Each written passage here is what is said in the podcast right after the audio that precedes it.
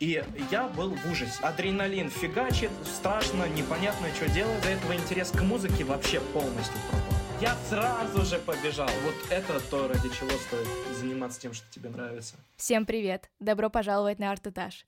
Сегодня у меня в гостях человек, который расскажет нам целых две истории, могу заметить, весьма мотивационные истории о своей жизни, и давайте его поприветствуем. Платон, привет! Привет, привет! Что же ты нам сегодня приготовил, Платон? О чем твои истории? Простым языком сказать, это история про то, как иногда в школе в Англии нужно бороться за то, что тебе нравится, и несмотря на те возможности, которые тебе дают, у них есть немного завышенные стандарты и немного завышенные ожидания от тебя.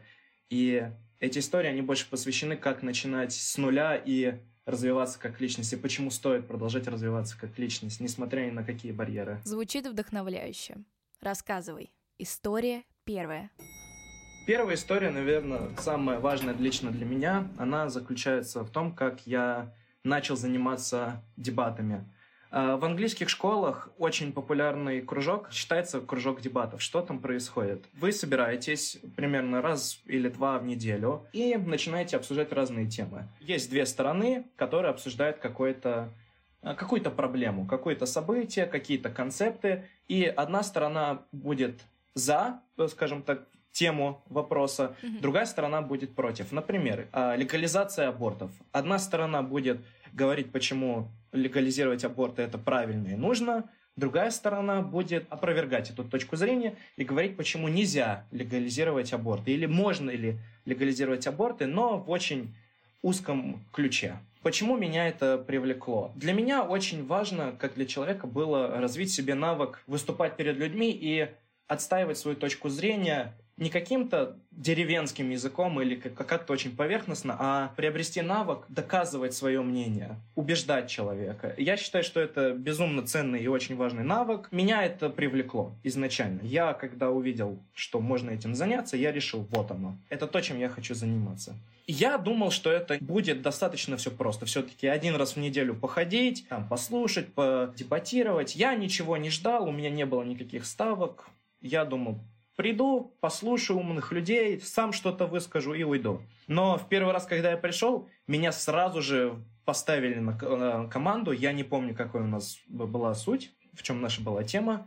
И я был в ужасе, я честно скажу, я был в полном ужасе, в полном шоке. Мне сказали, вот тебе вопрос, ты должен отстаивать точку зрения, давай. Я сидел, ждал, у меня тряслись руки, ноги, когда пришла моя очередь. Было реально страшно. У меня единственный опыт, когда я выступал перед публикой, это был театр. Но театр это совершенно другое по сравнению с тем, что когда ты выходишь, и ты должен говорить. Все-таки это в каком-то смысле импровизация. Адреналин фигачит, страшно, непонятно, что делать. Кое-как вышел, абы как выступил, Сел и думаю, все, это конец, это просто провал полнейший. Но в итоге послушал несколько комментариев в свою сторону, послушал критику того, что я мог бы сделать лучше, и в каком-то вот в этом состоянии шока я вот про себя думаю, блин, а туда ли я попал, то ли это, чем я хочу заниматься на самом деле. Ну, я продолжил ходить, думаю, ладно, ничего страшного, это просто первый раз. И так раз за разом становилось все легче и легче, становилось все интереснее и интереснее. И вот этот какой-то страх и ужас перед выступлением перед людьми начал потихоньку уходить. Я этого не заметил в моменте. Я не замечал вот этого маленького развития. Я только поймал себя на мысли, что вот оно. У меня, я, у меня произошел духовный рост, рост как личности в самом конце. На самом последнем занятии кружка. Я понял, вот оно. Я понял, что по сравнению с своим первым разом, по сравнению со своим последним разом, я стал, во-первых, другим человеком, а во-вторых, я стал более уверенным человеком. И я получил вот этот навык доказывать свою точку зрения и выступать на публике без какого-либо сомнения в себе и в своих словах. И, наверное, самая важная мораль вот всей этой истории это то, что не стоит бояться делать что-то, что ты не умеешь. Не стоит бояться продолжать делать то, что ты не умеешь. Не стоит бояться совершать ошибки. Не стоит бояться критики. Надо просто брать, делать, учиться и стараться.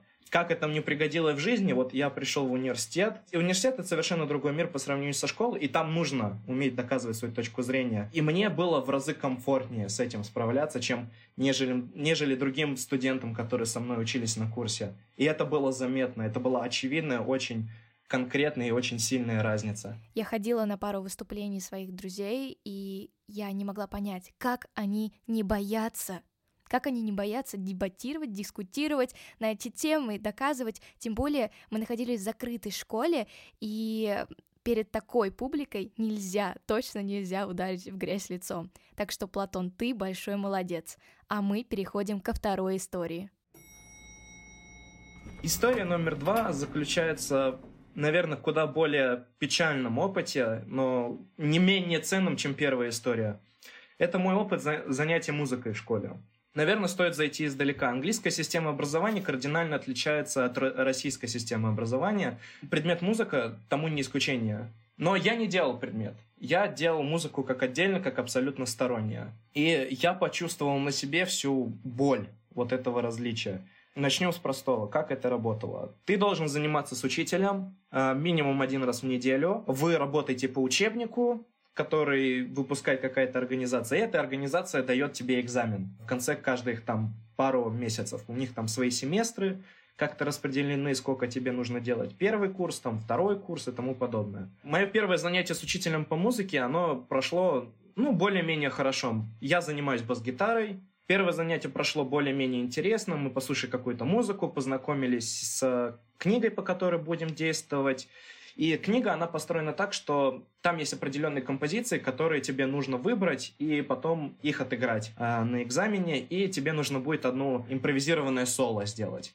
Ну, я думал, ничего страшного, я подзанимаюсь, все нормально. И вот после первого занятия все пошло на спад. Становилось все хуже и хуже. Сначала мы начали удаляться в какие-то дебри музыкальной теории, которые не совсем понятно были зачем. Сейчас я понимаю, зачем это было нужно, но то, как это презентовал мой учитель, было отвратительно. Мой учитель был, ну, я не знаю, он как будто бы относился ко мне с таким подходом, что я уже понимаю, зачем мне это все нужно. Он учил меня тому, чему я вроде бы должен сам более-менее как-то понимать, сам уже знать на каком-то подсознательном уровне. А я ничего не знал. Я пришел с абсолютно пустой головой. Я знал, что я могу дергать струны, и струны издают звуки. Вот, вот это максимальный уровень моих познаний. Я, я сидел в шоке, я даже нот не знаю, а он мне рассказывает, как строить э, эти аккорды. Мы делали неинтересную часть музыки. У меня был конкретный интерес. Я хочу прийти, учить песенки, учить, как играть, изучать технику игры. И просто выступать. Вот это была моя основная идея. А мне начали втирать, втирать, как писать соло-композиции, как это все понимать на подсознательном уровне. Хотя у меня не было никогда этого интереса. И во мне не развили этот интерес. И из-за этого интерес к музыке вообще полностью пропал. Если бы мы изучали эту теорию и практиковали ее как-то в интересном формате, играя там какие же, какие-то композиции, это было бы абсолютно другое дело. Но когда вы просто разбираете теорию на листке бумаги, без какого-то там даже показательного выступления, как это должно звучать, но это вообще ни в какие ворота. А он при тебе вообще играл на басу или нет? При мне он ни разу не играл на бас-гитаре, честно. Семь недель я занимался, ни разу он на бас-гитаре не играл. Я приходил со своей бас-гитарой, он говорил, все, откладывай, пошли поиграем на пианино. Боже мой, какой кошмар. Это, это было ужасно. У меня полное отвращение к музыке произошло, потому что для меня музыку превратили вот расписание нот и э, аккордов на бумаге. Я не хотел. Это не та музыка, которая мне интересна. Я люблю быстро, весело и с кайфом. А чертить название нот и разбирать композицию на бумаге, это, это не музыка для меня. Это не быстро, это не весело, и это без кайфа совершенно. Тебе реально не повезло с учителем. Я не понимаю, зачем он тебя продолжал учить сольфеджио, тем более таким образом, когда, как ты, попросил его просто научить тебя играть песенки мне не повезло с учителем, но и мне кажется, это был вот неудачно, вот просто вот звезды не сошлись, просто и учитель не очень, и система образования английская в плане музыки не очень, просто вот не повезло. Через год после вот этого события ко мне подошел совершенно другой учитель, который был в моей, в моей общаге, в моем хаосе, у которого э, бэкграунд тяжелого металлиста. И он такой говорит, слушай, я знаю, что ты любишь такой тяжеляк, панкуху, давай это, я хочу кружок сделать, пойдешь басистом ко мне? Я сразу же побежал, сразу же побежал, и каждую субботу я выиграл в коллективе веселые всякие песенки, совершенно с абсол- максимальным уровнем удовольствия. И вот это меня спасло. Это просто вот меня вознесло на тот уровень. Я понял, что не надо вот это все учить, не надо, не надо. Мне это не надо. Я хочу просто брать и играть что-то веселое. Это нужно из разряда, что если ты хочешь писать сам свои композиции. Но у меня на тот момент не было этого желания. У меня было желание просто идти и выступать. Взять бас-гитару, начать дергать струны и издавать прикольные звуки. Все. С другой стороны, вот с другой стороны, было сопротивление от главы нашего музыкального, я не знаю, музыкального нашего департамента, да, в школе. И он очень тонко намекал на то, что все это не мое, и мне это надо бросить. Я так подозреваю, что ему это все не понравилось, то, что я бросил занятия именно с учителем. И ему не нравился мой подход к музыке. Постоянно я с ним сталкивался, постоянно с ним, с ним всплывали вот эти разговоры, потому что было пару выступлений музыкальных, все они ему с моей стороны не понравились, как я выяснил. И за все них я получил колкие комментарии, да даже за самые успешные, когда мы в последнем моем году школы выступали с э, каверами на Queen, которые просто всех размазали. Это было неприятно. И опять вот, вот это вот, вот это все вот сопротивление, то, что тебе не дают просто веселиться с тем, что ты обожаешь. Меня это начало, начало очень сильно отбивать интерес, но я не сдался. Я очень рад, что я не сдался. Это вот, возвращаясь к моему изначальному э, утверждению, что я сказал в самом начале, то, что надо бороться за то, что тебе нравится. Я продолжил бороться, и не зря. Потому что в итоге первого, в первом году университета в музыкальном сообществе нашего университета я получил награду «Лучший музыкант» за выступление на бас-гитаре. Да, на, за выступление на бас-гитаре. И я ни о чем не жалею.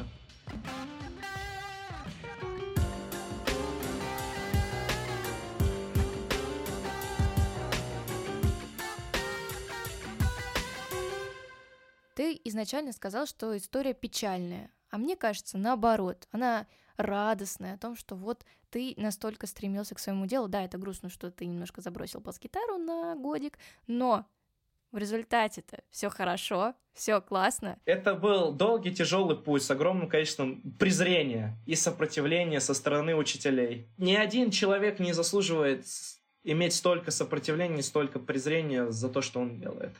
Неважно, насколько он хороший, неважно, соответствует ли он стандартам кого-то.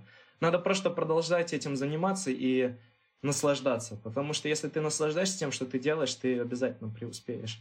Может быть, даже на каком-то маленьком уровне, но все равно преуспеешь. Потому что тот момент, когда мне получили, ну, вручили награду, я этим позитивом, который я получил в моменте, я перевесил весь негатив, который был на протяжении нескольких лет. И вот это то, ради чего стоит заниматься тем, что тебе нравится. Платон, спасибо тебе большое за две такие замечательные, вдохновляющие истории. Наш выпуск подходит к концу. Спасибо большое, что принял участие. Всегда, всегда пожалуйста. Спасибо, что позвала. Ребята, спасибо большое, что послушали этот эпизод. Обязательно оцените его в приложении, в котором вы его слушаете. До скорых встреч!